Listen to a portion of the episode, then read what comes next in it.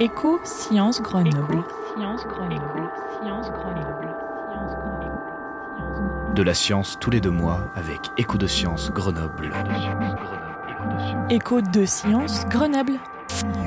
C'est le magazine scientifique diffusé tous les deux mois et impulsé par Éco Sciences Grenoble. Et pourtant, aujourd'hui encore, un nouveau groupe de dauphins s'est échoué ici sur la plage. Une augmentation très importante des émissions de CO2 au cours des 15 Y dernières a-t-il années. un véritable danger à votre connaissance? Il n'y en a aucun. Les environnementalistes essaient de déterminer la cause de la mort. tout près, carrément sur l'homme, en le frappant. L'homme saigne. 21 cas confirmés. Ces discours sur un prétendu jugement dernier ne sont qu'un vaste canular. Le sujet poussait des grognements et continuait à déchiqueter sa vie. Les meilleures estimations à une quinzaine de milliers au Royaume-uni. Et sans En fait, des elle se répand du changement et de l'incertitude. Mais il n'y a aucune manifestation constatée. Les observateurs sont arrivés.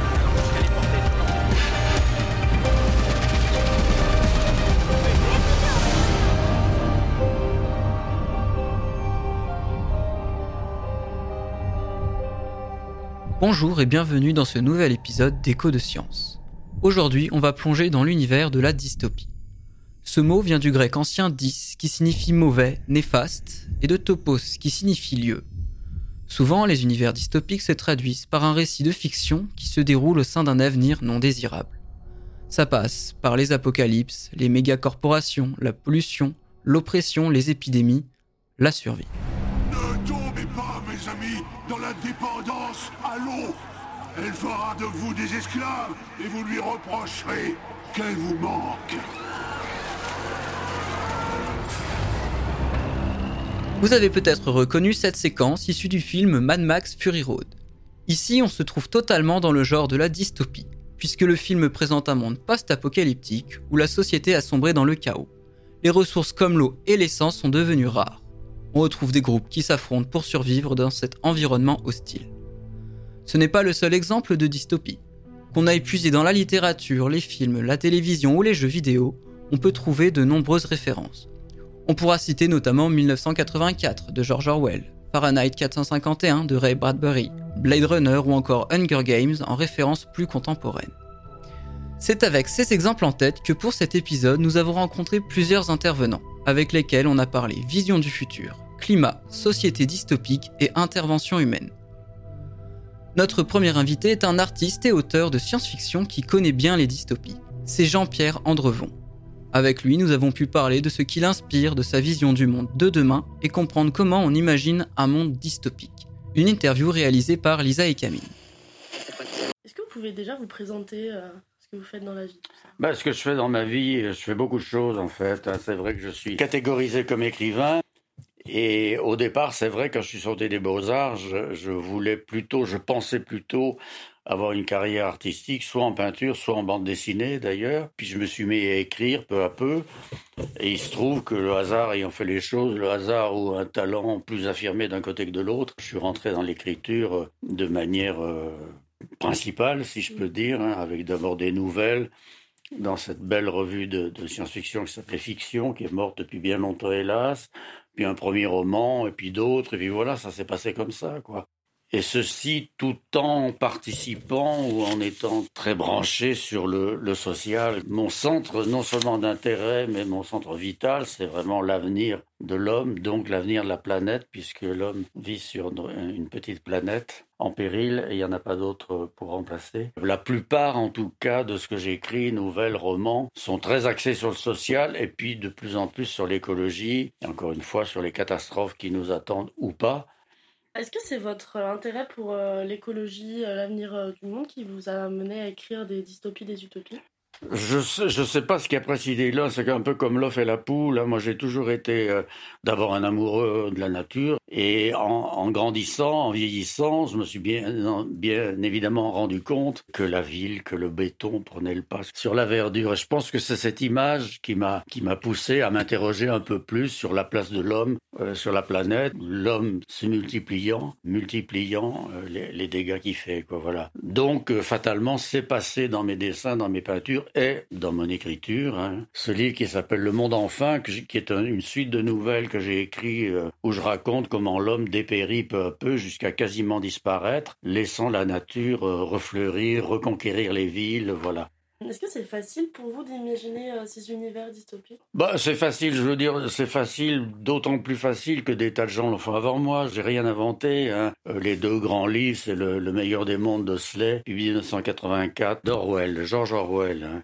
Et puis il y en a eu d'autres. Euh, la Servante écarlate, parlant qu'on connaît bien parce qu'il y a eu la série hein, euh, avec les dernières femmes fertiles qui doivent faire obligatoirement des enfants pour repeupler la terre. Et puis Fahrenheit 451, Ray Bradbury, où là euh, on brûle les livres puisque les livres peuvent donner de mauvaises idées aux gens qui vivent dans une, autre de ces sociétés répressives qui sont très faciles à faire. Hein. Donc la, la, la, la dystopie, on la vit quoi, on la vit tous les jours parce que toutes les sociétés sont pas démocratiques évidemment, ça on le sait. Donc c'est presque un cliché ou presque une facilité ou je ne sais pas quoi dire que d'inventer des sociétés dystopiques. D'ailleurs, les inventer, ça devient de plus en plus difficile parce que, encore une fois, je viens de le dire, les sociétés dystopiques, on les a sous notre nez. On peut trouver des petits trucs. Moi, dans un de mes dystopies, c'est le travail du furet. C'est un roman où, comme la, la, population continue à croître, des fonctionnaires triés sur le volet qui doivent chaque jour, euh, chaque semaine, chaque, euh, chaque mois, chaque année, tuer un certain nombre de personnes pour réduire la population. Donc voilà, alors j'ai inventé ça. C'est une des façons que j'ai trouvé, disons, pour créer ma dystopie à moi, quoi, va pas retomber toujours dans les, la société totalitaire telle qu'on la, telle qu'on la voit aujourd'hui. Enfin, voilà. Encore une fois, la dystopie, bon, effectivement, c'est le contraire de l'utopie, mais, qu'est-ce que c'est qu'une utopie? L'utopie, c'est essayer de créer une société où on marche droit, parce que vivre dans une utopie, euh, ça serait pire, ça serait pareil, sinon pire, euh, que vivre dans une dystopie, parce que dans une dystopie, on peut se révolter contre, tandis que si on croit dans une utopie, ben on laisse faire. Est-ce que vous pensez qu'il y a une de vos œuvres euh, dystopiques qui pourrait être un possible futur de notre monde?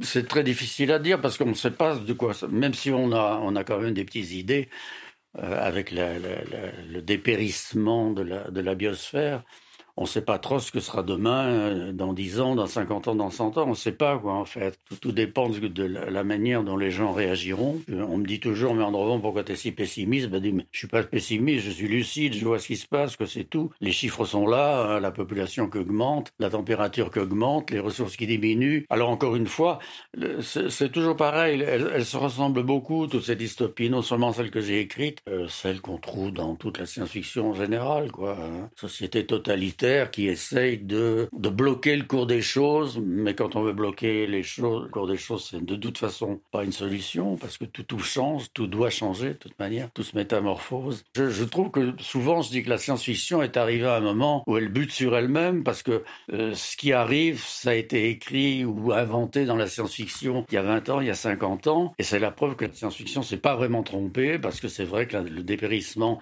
de la biosphère, la, la, la surpopulation, euh, ah ben, la science-fiction, on a parlé il y a, il y a 50 ans ou même plus. Est-ce que vous pensez que vos œuvres, elles peuvent avoir un impact sur euh, la population ou? La science-fiction en général, certainement, certainement. Il y a beaucoup de scientifiques qui lisent de la science-fiction. Hein. Euh, il y a de grands auteurs comme Isaac Asimov, qui était lui-même un scientifique de haut niveau, qui est, qui est un des, auteurs de science-fiction majeurs. De toute façon, déjà, la plupart des auteurs de science-fiction actuels, hein, qu'ils soient de ma génération ou de la génération d'avant, ils sont conscients de tout ça. Puisque s'ils écrivent de la science-fiction, c'est qu'ils sont conscients de, la marche du monde qui va dans le mauvais sens. Donc, euh, forcément, les, les gens qui lisent de la science-fiction disent ah bah oui, c'est vrai, ce qu'on raconte dans des livres, c'est peut-être de la fiction, mais ça déborde sur la, réalité. Mais encore une fois, la science-fiction elle-même, elle a lancé beaucoup d'idées, ça c'est sûr. Elle a été juste dans beaucoup de choses, pas juste dans d'autres. La science-fiction n'a pas imaginé Internet, par exemple, ça on l'a pas vu venir, c'est vrai, tout à fait. On a un petit peu été très optimiste sur ce qu'on appelle la conquête de l'espace, faut mettre des guillemets. Hein. Il y a qu'à voir 2001 euh, Odyssée de l'espace, le grand film de science-fiction qui se passe en 2001 où la Lune est colonisée, où il y a des, des, des hôtels euh, en orbite, etc. Alors qu'aujourd'hui, on n'a même pas été foutu de revenir une, seule fois sur la Lune depuis 1973, quoi. Mais enfin, en général, je crois que la science-fiction a quand même vu juste, et particulièrement en disant attention, attention, la surpopulation détruit la Terre, parce que bon, plus il y a de gens, plus ils consomment, plus ils s'étendent, plus ils détruisent. On ne peut pas faire autrement, quoi. Il faut arrêter ou diminuer les naissances, sinon c'est pas possible. On est 8 milliards, quand on sera 10 milliards, ça fera encore plus de gens qui n'auront pas d'eau potable. Ce que je mets tout au-dessus, c'est la surpopulation, parce que si on descend un petit peu, bah, la surpopulation, ça veut dire destruction de la biosphère. Plus il y a de monde, plus il faut faire des maisons pour euh, que ces gens y habitent, donc plus il faut détruire les champs et les forêts. Donc la vraie dystopie, si on veut, c'est le monde qui étouffe sous sa propre surpopulation, c'est ça à mon avis. Plus que telle ou telle euh, manière de gouverner euh, entre le, le, totalitarisme et la démocratie l'écologie, tout le monde sait maintenant. Les changements climatiques, à part peut-être 10% de climato-sceptiques, on le sait. Alors les gens, ils sont contre, bien sûr, le changement climatique, mais ils veulent continuer à prendre l'avion euh, dix fois par an pour aller à l'autre bout du monde, ils veulent continuer à, bouffer de la viande à chaque repas. vous voyez, entre le fait de ce qu'on sait et la manière d'influer sur ce qu'on sait, ben, il y a toujours la marge, parce qu'on on est dans notre petit confort, moi-même, hein. même si j'ai pas de voiture, même si je suis végétarien, c'est très difficile de passer de, de, de, du constat catastrophique, parce qu'il est catastrophique, à la manière d'y remédier. Quoi. Donc, effectivement, on peut dire qu'on vit dans une, d'une certaine façon, quels que soient les pays, quels que soient les modes de gouvernement, dans une société dystopique. Selon Jean-Pierre Andrevon, notre mode de vie nous a déjà conduit à une forme de dystopie. En général, la population ne sait pas qu'elle est dans une telle situation et se contente de survivre. Sommes-nous dans le même cas? Doit-on tirer la sonnette d'alarme? Si vous suivez l'actualité, vous avez déjà entendu parler du GIEC. Depuis plus de 30 ans, le groupe d'experts intergouvernemental sur l'évolution du climat s'engage dans l'évaluation des tendances climatiques en scrutant les causes et les répercussions de ces changements. Leur mission implique entre autres l'identification des moyens ayant pour objectif de contenir le réchauffement climatique, les positions à adopter afin d'atténuer ces effets, mais aussi la conception de stratégies adaptatives face aux changements anticipés. Ces rapports permettent d'alerter les décideurs et les sociétés civiles à l'échelle mondiale. Et dans ces textes, on va trouver plusieurs scénarios climatiques qui permettent de mieux appréhender les évolutions futures en l'absence de changements climatiques ou de politique. Dans le sixième rapport du GIEC, paru en 2021, on trouve cinq scénarios différents. Deux scénarios avec des tendances plutôt optimistes, qui misent sur des institutions qui fonctionnent bien, avec une croissance économique rapide et de nombreux investissements dans l'éducation et la santé. Deux scénarios avec des tendances plutôt pessimistes, qui prédisent une croissance démographique rapide, des inégalités croissantes et trop peu d'investissements dans l'éducation et la santé. Et enfin, on a un dernier scénario qui se situe entre les deux et qui tend vers une sorte de continuité des tendances sans déviation majeure. On comprend ici qu'avec ce rapport du GIEC, on essaye de réfléchir à tous les scénarios qui pourraient se dessiner pour notre planète. Le dernier est basé sur des connaissances scientifiques collectées entre 2015 et 2021, et il est rédigé par des centaines de scientifiques. Mais alors, qui sont ces scientifiques qui cherchent à nous alerter? Une chronique animée par Isaura et Lisa. Aujourd'hui, nous voulons découvrir une des contributrices françaises au rapport du GIEC. Sophie Laval-Sopa est directrice de recherche au CEA et chercheuse en modélisation de la chimie atmosphérique au laboratoire des sciences du climat et de l'environnement. Ses travaux concernent l'évolution de la composition de l'atmosphère sous l'effet des émissions de gaz d'origine humaine ou animale. Son étude permet de caractériser l'impact de ces émissions sur le climat et sur la qualité de l'air. Ce qui nous intéresse surtout ici, c'est le lien de la chercheuse avec le GIEC. Sophie Laval-Zopa a été coordinatrice et auteure principale d'un chapitre sur les polluants agissant sur le climat dans le rapport du GIEC en 2021. Elle a également contribué à la rédaction du résumé à destination des décideurs et à la relecture des rapports du groupe 2 et 3 et du rapport de synthèse depuis 2022. En bref, elle contribue activement au rapport du GIEC depuis 2021. Mais en sachant tout cela, quel rôle une scientifique peut-elle jouer dans la contribution au rapport du GIEC c'est justement les domaines d'expertise des chercheurs et chercheuses qui leur permettent d'être pertinents. De nombreux champs scientifiques sont exploités, tels que la climatologie, la géologie, l'océanographie, la géophysique, l'écologie ou encore l'économie. Le processus de sélection des scientifiques pour contribuer au rapport du GIEC repose sur plusieurs principes clés. Par exemple, les scientifiques choisis sont généralement des experts reconnus dans leur domaine respectif, avec des antécédents de recherche solides et des publications pertinentes, ce qui est le cas de notre chercheuse. Le GIEC cherche également à garantir une représentation géographique équitable dans la sélection de ses auteurs afin d'avoir différentes perspectives. En 2023, c'est 320 Français et Françaises qui ont contribué de près ou de loin au dernier rapport, dont une dizaine de femmes relectrices incluant de rechercheuses. Étant donné la complexité des questions climatiques, le GIEC veille à inclure des experts et expertes de diverses disciplines, telles que la chimie de l'atmosphère étudiée par Sophie Laval-Sopa. Le processus d'évaluation par les pairs est fondamental. Les rapports du GIEC sont examinés de manière approfondie et critique par d'autres scientifiques experts avant leur publication, assurant ainsi la qualité et la fiabilité des informations présentées. Sophie Laval-Sopa incarne donc cet engagement scientifique dont la lutte contre le changement climatique. Son rôle en tant que contributrice majeure au rapport du GIEC témoigne de l'importance cruciale des chercheurs et chercheuses dans la compréhension, l'évaluation et la communication des défis climatiques auxquels notre planète est confrontée. À l'heure où la collaboration internationale devient de plus en plus importante pour relever les défis climatiques, le travail assidu des chercheurs tels que Sophie Laval-Zopa éclaire le chemin vers une compréhension approfondie des enjeux climatiques. Et parmi ces chercheuses et chercheurs qui contribuent à la création des rapports du GIEC, Isaura a eu l'occasion de rencontrer Stéphane Labranche. Ce scientifique nous a fait découvrir sa discipline à laquelle on ne pense pas forcément et qui a pourtant une grande importance. Donc, la sociologie du climat, c'est une discipline qui vise à comprendre pourquoi individuellement, collectivement et dans nos organisations, pourquoi on change, pourquoi on ne change pas face à la transition écologique, c'est quoi les obstacles, c'est quoi les moteurs, avec, euh, en tout cas dans mon approche personnelle, c'est de ne jamais présumer que le climat est un facteur déterminant dans les motivations à changer ou dans la résistance au changement. C'est-à-dire que le climat ou l'environnement, la biodiversité, etc., c'est un facteur parmi beaucoup d'autres au quotidien, euh, que ce soit au travail ou à la maison ou euh, sur la voie publique, qui nous amène à faire certains comportements ou d'autres. Donc, c'est des préférences, c'est le temps, euh, c'est l'envie de faire des choses, c'est des vacances, c'est le travail. J'essaie de comprendre en fait quels sont les freins et les moteurs individuels tout d'abord pour ensuite développer des solutions. Et des solutions, il y en a. Il existe de nombreuses manières de façonner l'avenir. À travers l'art, nous pouvons avoir quelques aperçus de ces univers, qu'ils soient utopiques ou dystopiques. Et si vous êtes dans la région grenobloise, on vous invite à explorer différentes visions de l'avenir au cours du festival Nos Futurs. Ne manquez pas l'occasion de découvrir ces scénarios qui viendront façonner notre destin.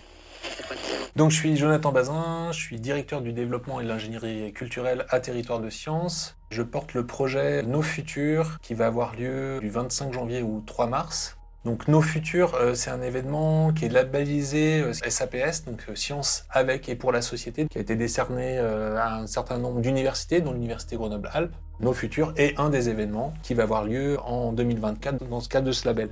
Alors l'événement Nos Futurs, pourquoi le nom Nos Futurs Il a un sous-titre qui est si loin, si proche. Donc on est dans Nos Futurs avec évidemment le double sens de pouvoir euh, s'inclure dans ce futur à venir. Voilà, le, no, le, fait d'avoir ce, ce, pronom euh, personnel no. Évidemment la négation puisque quand même on s'interroge un peu, on est tous euh, dans ces interrogations sur le futur désirable, les questions de transition qui se posent. Donc on a, on a ce double, double sens. Et le si loin, si proche, donc le sous-titre, c'est par rapport euh, à la, question de euh, on est ancré dans un territoire si proche, on est là au cœur des montagnes, on est à Grenoble et cet événement a lieu ici et il a des spécificités qui fait qu'il ne pourra pas se tenir ailleurs. Et le si loin, on est aussi avec Cosmocité, l'ouverture de Cosmocité, avec l'idée de euh, se projeter très loin et donc avec des projets aussi qui vont parler d'exoplanètes, qui vont parler de trous noirs, etc. En termes d'événements, il y a énormément de choses. Je vais pas pouvoir tous les citer. On a un certain nombre d'événements qui ont lieu dans les murs de Cosmocité, de la casemate, des spectacles qui vont avoir lieu sous le dôme de Cosmocité, par exemple un spectacle qui s'appelle Drift, qu'on accueille en résidence. On a euh, aussi des spectacles à l'extérieur de nos murs avec l'amphi de Pont-Clay, avec le spectacle Mort d'une montagne. Et puis on a plein d'autres événements qui vont avoir lieu, un partenariat avec la Cinémathèque de Grenoble, avec des projections de films autour du rétrofuturisme, notamment avec Soleil Vert, une soirée culte autour des films rétrofuturistes. On a de la VR qui sera proposée à Cosmocité, donc avec un, film qui s'appelle Sphère autour des trous noirs, donc vraiment la projection vraiment très très loin et une immersion très très forte par rapport à ça. On a Casemate Nomade qui est le dispositif itinérant de la casemate qui va permettre euh, d'aller dans les petites communes de la métropole euh, grenobloise, dans les bibliothèques. On a un lien aussi avec l'université, avec euh, l'UGA Design Factory, qui va avoir pendant trois jours un workshop de design de transition qui aura lieu à la Massy, mais avec lequel on sera en partenariat. On a aussi un partenariat avec l'Hexagone de Mélan, puisqu'on va aussi euh, normalement accueillir Eric Lagadec, donc un astrophysicien à Cosmocité, qui a un spectacle avec Guillaume Meurice. Donc voilà, on va être en partenariat autour de leur festival. Donc on a des partenariats, on a avec donc le Modi Festival, avec la Maison de l'International, l'école euh, de design de Villefontaine. Il y a la métro de Grenoble avec lesquels on est en partenariat aussi par rapport à la, circulation de la casemate nomade. On a aussi une conférence immersive avec le CNRS qui aura lieu à Cosmocité. On aura aussi sur la galerie, qui est donc à la casemate, le vernissage d'une exposition autour euh, d'innovation donc les dates, c'est du 25 janvier au 3 mars, avec un temps fort, on va dire, du 6 au 16 février, avec beaucoup d'événements qui vont avoir lieu, et d'autres événements soit qui sont délocalisés dans d'autres salles, euh, et ensuite pendant la période des vacances scolaires, euh, bah, le déploiement de la casemate nomade, et euh, le fait d'avoir des films en VR qui sont proposés à Cosmocité. Malgré ces avenirs incertains, au cours de la création de cet épisode d'Éco de Science, Stéphane Labranche nous a proposé un entretien pour nous exposer son point de vue. Une vision que vous allez découvrir ni optimiste, ni pessimiste, mais bien réaliste. Une très bonne manière pour nous d'en conclure avec ce podcast. Une interview menée par Isaura et Guillaume. Comment peut-on communiquer et sensibiliser le public aux enjeux climatiques sans générer un sentiment d'angoisse ou d'impuissance? La deuxième partie de la, de la question, c'est la plus intéressante, c'est sans générer d'angoisse parce qu'effectivement, quand on regarde les rapports du GIEC qui sortent et qu'on les associations, l'ADEME, qui nous disent que si on ne change pas de mode de vie maintenant, on va tous mourir en 2050 ou vivre dans une société dystopique, en fait, c'est juste angoissant et l'angoisse mène plus au déni et aux résistances qu'à l'action. Et donc, offrir une angoisse sans solution, ça marche pas. Donc, il faut offrir des solutions. Et là, ça peut fonctionner. Ce qui est un peu étrange avec la psyché humaine, c'est que, en fait, si vous avez des angoisses et qu'on vous propose une solution, même si cette solution ne résout pas le problème, si vous pensez que ça peut résoudre le problème, votre angoisse diminue, même si ça n'a pas d'effet sur le réel. C'est en partie, je pense, qui explique l'écologie radicale de nos jours. C'est qu'en fait, ils prennent action et c'est pas en me collant les deux mains euh, sur une autoroute que ça va résoudre le problème du changement climatique, mais au moins je participe et je contribue à la solution je pense, les, les radicaux vont penser que c'est une manière de communiquer, de sensibiliser, de faire une action choc qui va éveiller, réveiller les consciences. La sociologie n'est pas trop sûre des effets de tout ça sur les gens. On peut avoir des effets contradictoires aussi. Et ça, quand vous regardez simplement les médias, de la manière dont c'est rapporté, vous voyez qu'une diversité de réactions face aux gens qui se collent les mains euh, sur les autoroutes. Il y a de la colère, il y a de la colère avec de l'incompréhension, il y a de l'incompréhension de la colère, et il y a de l'acceptation, mais c'est rare. Je suis pas sûr que ce soit très productif. En revanche, en termes de couverture médiatique, c'est difficile de faire mieux. Là, depuis un an, il y a eu plus de couverture médiatique sur les actions radicales qu'il y en a eu sur le rapport du GIEC. Donc là-dessus, ils, sont plus efficaces. Je pense aussi finalement que ce qui manque, c'est que si on ne fait que présenter des dystopies en 2050, parce que c'est la date butoir là, à chaque fois, psychologiquement, ça nous dit où on ne veut pas aller, ce qu'on doit fuir, ça ne dit pas où on veut aller. Et si on ne sait pas où aller, comment on y va? Je vous défie de partir en voyage sans avoir un objectif quelque part. Vous allez juste marcher C'est juste impossible. Jusqu'en 2018-2019, il manquait beaucoup d'histoires qui pourraient nous raconter en 2050 comment on aurait réussi une société, une société neutre en carbone à minima en tout cas, et dans laquelle il ferait bon vivre quand même. Pas une dystopie, pas une utopie non plus. Hein mais quelque chose qui pour moi devrait être le plus réaliste possible quand on parle d'une société neutre en carbone en 2050, mais au moins ça donne une idée de quoi ça a l'air et on va peut-être aller. Et ça, on peut s'y raccrocher. Donc il faut quelque chose qui soit positif et constructif avec le truc qui fait peur aussi, parce que sinon ce n'est que de l'angoisse et en fait on va courir comme des poules sans tête. Y a-t-il des projets, des mouvements ou des actions qui vous inspirent et qui vous rendent plutôt optimiste pour l'avenir? Les, conclusions scientifiques du rapport du GIEC et des autres montrent que la situation est franchement pire que ce qu'on pensait avant. Donc, il y a des super bonnes raisons d'être super pessimiste. J'ai travaillé sur le sixième rapport du GIEC aussi, mais sur le résumé aux décideurs. Et quand j'ai reçu la première version, trois premières pages étaient tellement dures à lire, j'en avais les larmes aux yeux, alors que je suis dedans. Je travaille là-dedans, je ne suis pas ignorant. Et pourtant, c'était vraiment flippant, quoi. Malgré ça, je suis moins pessimiste que je l'étais il y a 15 ans, quand j'ai commencé, 20 ans, quand j'ai commencé à bosser là-dessus, parce qu'il y a 15-20 ans, on travaillait sur des solutions, on n'avait aucune idée de ce qu'on faisait. On ne savait pas si la solution allait fonctionner. Quand ça avait l'air de fonctionner, apparemment, on ne savait pas pourquoi, mais on était content. Et quand ça ne fonctionnait pas du tout, parce qu'il y avait des gens qui râlaient, parce qu'en fait, il n'y avait aucun résultat, on ne savait pas pourquoi non plus, Maintenant, c'est ce qu'on fait dans plusieurs secteurs. On sait comment faire avancer les choses. Je dis pas qu'on avance assez vite. Je dis pas qu'on est assez ambitieux. Mais en tout cas, maintenant, on identifie bien les problèmes. Pour certains secteurs de pratique, notamment la mobilité, on a beaucoup de solutions aussi. Et on commence non seulement à avoir des solutions, en mobilité, on est capable de faire des assemblages de solutions qui font que c'est plus efficace tout ensemble que tout séparé. Donc, on en est ce point-là de compréhension de mise en pratique. Mais pas partout. On ne sait pas comment faire avec l'agriculture et les modes de consommation végétarienne ou en tout cas moins carnés. Et sur euh, la rénovation énergétique des bâtiments collectifs, on est à peine à moitié des objectifs que le gouvernement voulait atteindre. Et ça, c'est pas à cause du gouvernement, c'est parce que les copropriétés sont pas foutus de se mettre d'accord. Et ensuite, je peux vous expliquer pourquoi sociologiquement, ils ne se mettent pas d'accord. Il y a plusieurs raisons. Peu de ces raisons sont liées au climat et à l'énergie. Euh, c'est des raisons de phase de vie. Une grand-mère qui a 75 ans, qui ne sait pas si elle va être encore vivante dans 2-3 ans, n'a pas envie de dépenser du pognon. C'est de l'argent que je ne donnerai pas à mes enfants à ma mort. Euh, l'autre couple qui est jeune, les deux travaillent, ils veulent avoir un enfant dans 35 mètres carrés. Non, ils vont déménager. Et donc, pourquoi faire de la rénovation énergétique si je ne sais pas que je vais être là dans 10 ans?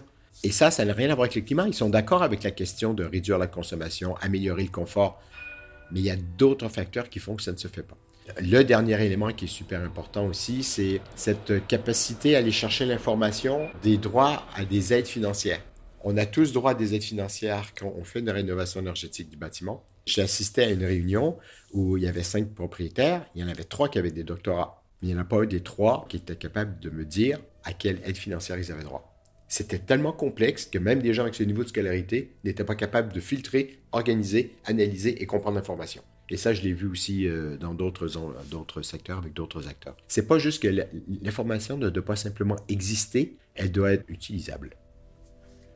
Comment les jeunes générations peuvent-elles influencer positivement le cours des événements? Je pense que de toute façon, il faut une diversité d'actions. Parce qu'en face, il y a une diversité de réactions possibles, une diversité d'intérêts, de préoccupations, de capacités et de perception de sa propre capacité à agir. Ça, c'est super important. Il y a une grosse différence, on fait la distinction en psychologie sur la capacité réelle à agir et ma perception de ma capacité. Nous avons tous la capacité de courir un marathon. Mais notre perception d'être capable de courir un marathon, on l'a pas tous. Donc physiologiquement, on peut, la perception, euh, autre chose. Et c'est la même chose pour le climat. Et là, on rentre dans des, dans des trucs un peu complexes, mais il y a deux choses, je pense, qu'il faut comprendre. C'est que tout d'abord, changer, ça s'apprend. Donc, il faut y aller graduellement. Si vous voulez avoir une action positive euh, pour les jeunes, euh, vous invitez des gens qui aiment la viande, mais vous leur faites de la bouffe végétarienne, vous leur dites pas à la rigueur, et ensuite, quand ils sont contents d'avoir mangé votre bonne bouffe végétarienne, ils repartent avec la recette. Donc, encourager, même si la question du végétarisme en France est assez compliquée euh, socialement. L'autre chose aussi, c'est que dans cette diversité, c'est pour ça que j'ai un bilan mitigé sur les actions radicales, c'est que là, au moins, on en parle.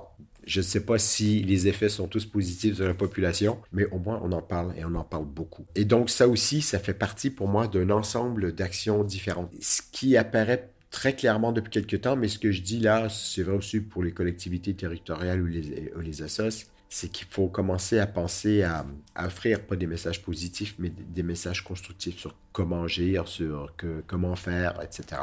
Montrer aussi que ça peut être le fun de changer. Euh, c'est pas juste chiant, que c'est pas juste un effort cognitif emmerdant et que c'est pas toujours angoissant. Deux autres éléments. En France, vous pensez beaucoup au vote. Euh, les élus ont une part à, jouer, assez importante, mais ils ne peuvent pas tout faire non plus. On sait aussi qu'au niveau des collectivités territoriales, certaines villes sont beaucoup plus en avance sur les autres, beaucoup plus innovantes, beaucoup plus rapides. Euh, et donc là, c'est plus facile de proposer des trucs pour aller plus vite. Dans d'autres villes, c'est plus compliqué. Il y a un facteur d'influence qui n'est pas utilisé en France, parce que vous n'y croyez pas, et pourtant c'est largement utilisé en Amérique du Nord, le fric. Où est-ce que vous allez consommer et pourquoi? Donc ça, c'est un premier pas. Je vais aller plutôt consommer si je peux dans des boutiques bio, locales, machin, quand je peux. Euh, financièrement, des fois, c'est compliqué. Mais c'est pas assez. Les Nord-Américains, là-dessus, les Anglo-Saxons, vont même écrire une lettre à une compagnie ou au gérant d'une boutique pour dire, ben moi, je ne vais pas chez vous parce que, donc, tant que vous n'aurez pas changé ce produit, ben, je n'irai pas. Et donc, quand on voit des choses comme ça, il y, a, des actions qu'on peut faire. Il y a des actions de boycott, de boycott. On encourage toute une population au mouvement à aller acheter certains produits, ça fait augmenter la demande, diminuer le prix, etc. Et ça, ce sont des choses qui ne sont pas très utilisées en France. Pourtant, c'est un moyen d'influence sur les entreprises qui est pas mal. Pour finir, je pense que je dirais qu'il y a une place pour la dystopie et l'utopie, puis une place pour la réalité aussi. Je pense qu'il faut doser chacun de manière la plus sage possible. Un peu de dystopie pour faire peur, pour faire comprendre aux gens qu'en fait, on est dans la merde grave. Euh, ça, on l'est. L'utopie, moi, je ne l'utilise pas parce que, en fait, au final, les gens ne croient pas trop. C'est bien pour un livre de science-fiction, à la rigueur, mais c'est toujours une fausse utopie dans un livre de science-fiction parce que sinon, c'est pas drôle à lire. Et donc, moi, je suis plutôt sur le côté euh, comment, au quotidien, ça va se faire tout ça la transition, les efforts de transition vers 2050. Comment, dans notre quotidien, on va vivre, ça va être quoi nos loisirs en 2050 euh, Ça va être quoi notre bouffe? Ça va être quoi notre travail? Euh, Dans quoi on va vivre? Dans quel type de ville on va vivre? Si euh, on regarde et que la tendance continue là, qui a, qui a émergé depuis 2020, c'est qu'on va vivre dans des villes beaucoup plus végétalisées, avec une nature beaucoup plus présente, avec des cours d'école végétalisés dans lesquels on va faire pousser quelques légumes et quelques fruits. Il y a des études en psychologie, euh, notamment sur la question de, de, la dépression et du syndrome de manque de nature, qui montrent qu'un des facteurs les plus importants pour expliquer pourquoi à l'âge adulte on a envie de protéger la nature, c'est un contact sensible avec la nature de l'enfance. Ça, c'est super important. Et donc, c'est pas une connaissance livresque de la nature, c'est un contact physique avec la nature. C'est grimper dans des arbres, c'est aller en forêt, c'est planter des choux ou des tomates ou je sais pas trop quoi. C'est d'avoir ce contact-là. Et ça, ça, émerge maintenant dans la littérature comme étant un facteur hyper important. Il n'y a jamais un facteur qui explique tout, mais celui-là, on commence à comprendre que c'est important. Merci d'être resté jusqu'au bout de cet épisode 14 des Côtes Sciences Grenoble. Merci à Lisa, Amy, Isaura, Guillaume et Camille pour avoir permis à ce projet de voir le jour. Merci à Jean-Pierre Andrevon, Stéphane Labranche et Jonathan Bazin d'avoir accepté nos invitations pour les interviews que vous avez pu entendre au cours de ce podcast. Et enfin, merci à Émilie Vadel de nous avoir encadrés et aidés au cours de la création de cet épisode sur la dystopie. Nous espérons que vous avez apprécié l'écouter tout autant que nous en travaillant à sa réalisation. Au revoir et à bientôt pour l'épisode 15 à propos des utopies.